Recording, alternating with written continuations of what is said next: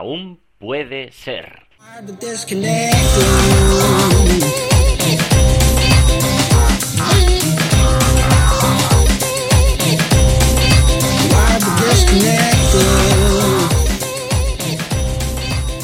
Hola a todos, ¿qué tal estáis? ¿Estáis bien? Yo estoy genial, estoy súper contento de empezar este octavo programa de Aún puede ser. Eh, bueno, pues ya sabéis, este programa en el que nos sentamos un ratito y, nos divertimos hablando de proyectos online, de herramientas, de los, vuestros proyectos online, de los míos, de los de otros y todo lo, relacionado, ¿no? Bueno, em, una de las cosas que, que me apetece hablar es del email, del email que utilizamos a nivel profesional, el email que utilizamos a nivel personal. Vamos a intentar hacerlo fácil, por favor, por favor, por favor. O sea, si tienes un email y, te llamas mm, Rodrigo de la Fuente, pues llámate rodrigo de la fuente gmail.com. No lo compliques mucho, vale. Si no encuentras que tienes el email Rodrigo de la Fuente, ponte uno, no sé, uno que que sea fácil de escuchar y que sea fácil de memorizar por las demás personas. No lo líes mucho, no metas HC por medio, no metas cosas extrañas. El email debe ser algo muy, muy, muy sencillo, de la misma manera que tu dominio de tu página web personal. Y es que me encuentro un montón de gente que tiene unos email de mierda, unos email que te lo tienen que repartir, repetir un montón de veces y, y la verdad es que se están poniendo trabas a su propia comunicación. O sea, ¿un email para qué es? Un email es para comunicarte. Pues por favor, empieza poniendo tu email bien. Empieza haciendo un email sencillo. ¿Mm? Es, algo, mm, bueno, pues eh, que yo, yo, por ejemplo, también digo que, que la cagué un poco cuando elegimos el nombre de, de la plataforma de Forchu, porque Forchu, Forchu, para dos, pero claro, si no hablas inglés o no te enteras bien, pues eh, hay veces que hay, hay problemas con eso. Claro, a medida que la gente va conociendo más la marca y tal, pues, pues tal. Pero, pero es algo que he visto a partir de propia experiencia y luego ya he ido viendo a, a la gente con los emails que tienen de, de trabajo o, de, o personales y les recomiendo, oye, tío, tía, ponte un email que, que sea fácil de, de, compartir y fácil de memorizar y fácil de entender no tengas que ir deletreando. También pasa con, con el tema de los dominios de personales, ¿no? Ponte un dominio personal, claro. Yo, por ejemplo, mi web, samuelacera.com, mi email, samuelacera.gmail.com, pues está ahí, cualquiera, cualquiera puede, puede saberlo, si sabe mi nombre y mi apellido, pues ya está, no tiene que darle muchísimas vueltas. Pues vale, si, si tienes un apellido que es un poco más complicado, pues a lo mejor puedes intentar adecuarte a algo más sencillito. Pero dale unas vueltas que merece la pena. No, no lo has complicado porque de primeras te hiciste esa cuenta y luego ya está. De la misma manera que la gente que se hace una cuenta de Hotmail y sigue utilizando la cuenta de Hotmail desde que tenía 16 años. No, no, no. O sea, cualquiera sabe que cualquiera que ve un... Las personas estas que, que, estudian los, los, perfiles de relaciones laborales, si, si tienen un poco de, de, conocimiento del mundo online, estas personas que, que estudian, que, supongo que dependiendo de la empresa, pues, pues tendrán y mucho, si ven a alguien que tiene un email Hotmail, pues ya mm, mm, canta un poco. Es decir, ¿Quién, utiliza un programador, un, un marquetero, un, alguien que, que se dedique a, proyectos online de alguna de las formas, de alguna de, las partes que lo, que, lo forman, no va a utilizar un Hotmail porque es un correo, pues, eh, un correo muy malo, un correo que, va a dar problemas.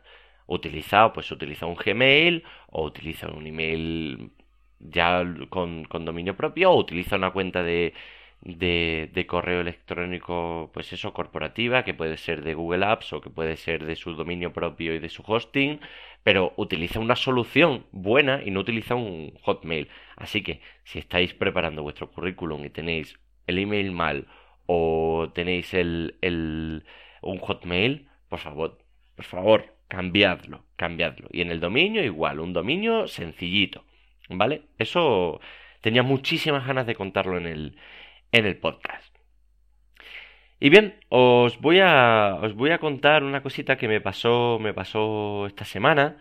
Y es que, es que bueno, yo utilizo dos, dos soluciones normalmente, como muchos otros, eh, de tienda online.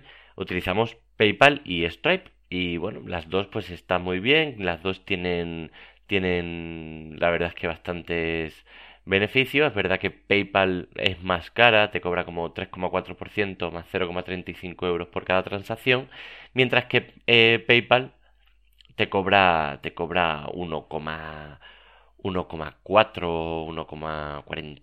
1,4 más 0,25 por transacción.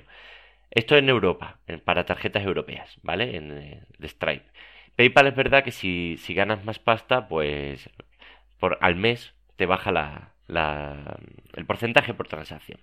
El caso es que el otro día, bueno, pues eh, saltó el límite, saltó el límite de, PayPal, oh Dios mío, no, no podíamos sacar el dinero que teníamos en PayPal porque había entrado una serie de, de compras y la cuenta mm, tiene un límite de 2.500 euros y de pronto, bueno, pues ya habíamos pasado de ese límite anual que tienen contra el fraude fiscal.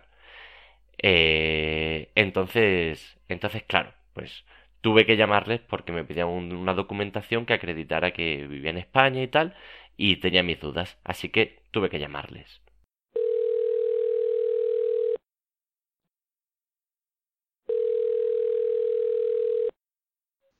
Hola, ha llamado al servicio de atención de PayPal. Marque 1 si quiere que le resolvamos un problema. Marque 2 si quiere que le resolvamos otro tipo de problema. Marque 3 si su dinero está ahí, pero no está. Marque 4 si quiere que mm, marcar el número 4. Marque 5 si quiere el número 6, pero si quiere el número 6 no marque el 6, marque el 7. El 8 Solo si quiere marcar el 9 y el 9, por favor, no marque el 9.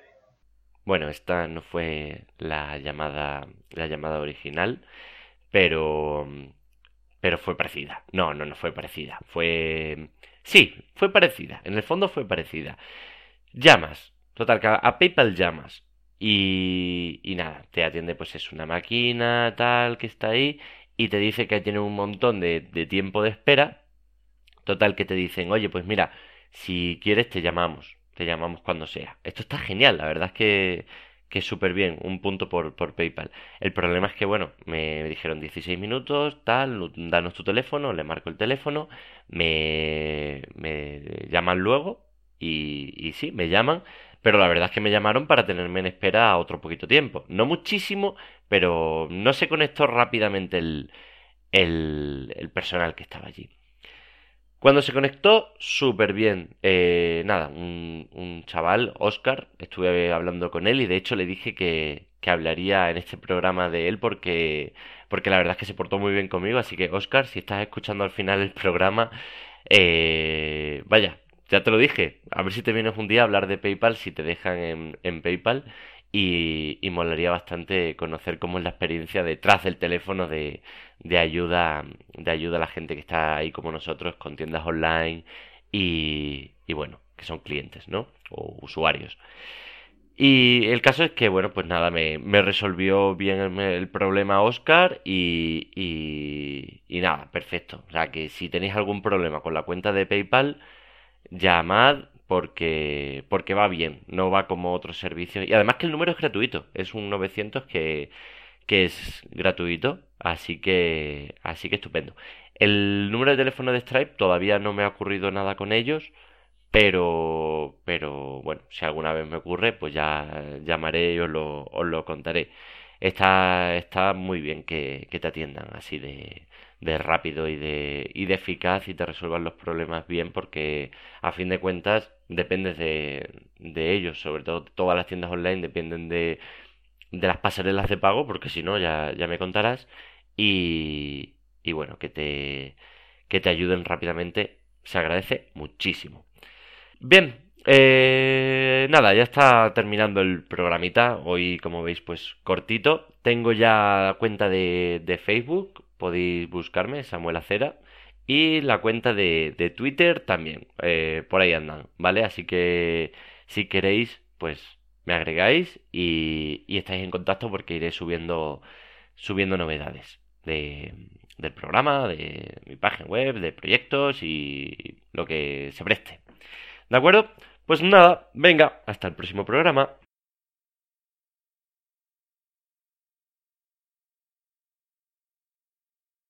Marque el 7 si quiere que el 8 sea el 4 y si quiere que 4 sea 8, no marque el 9, marque el 1. El 1 es un número que puede marcar si quiere que un operador le opere.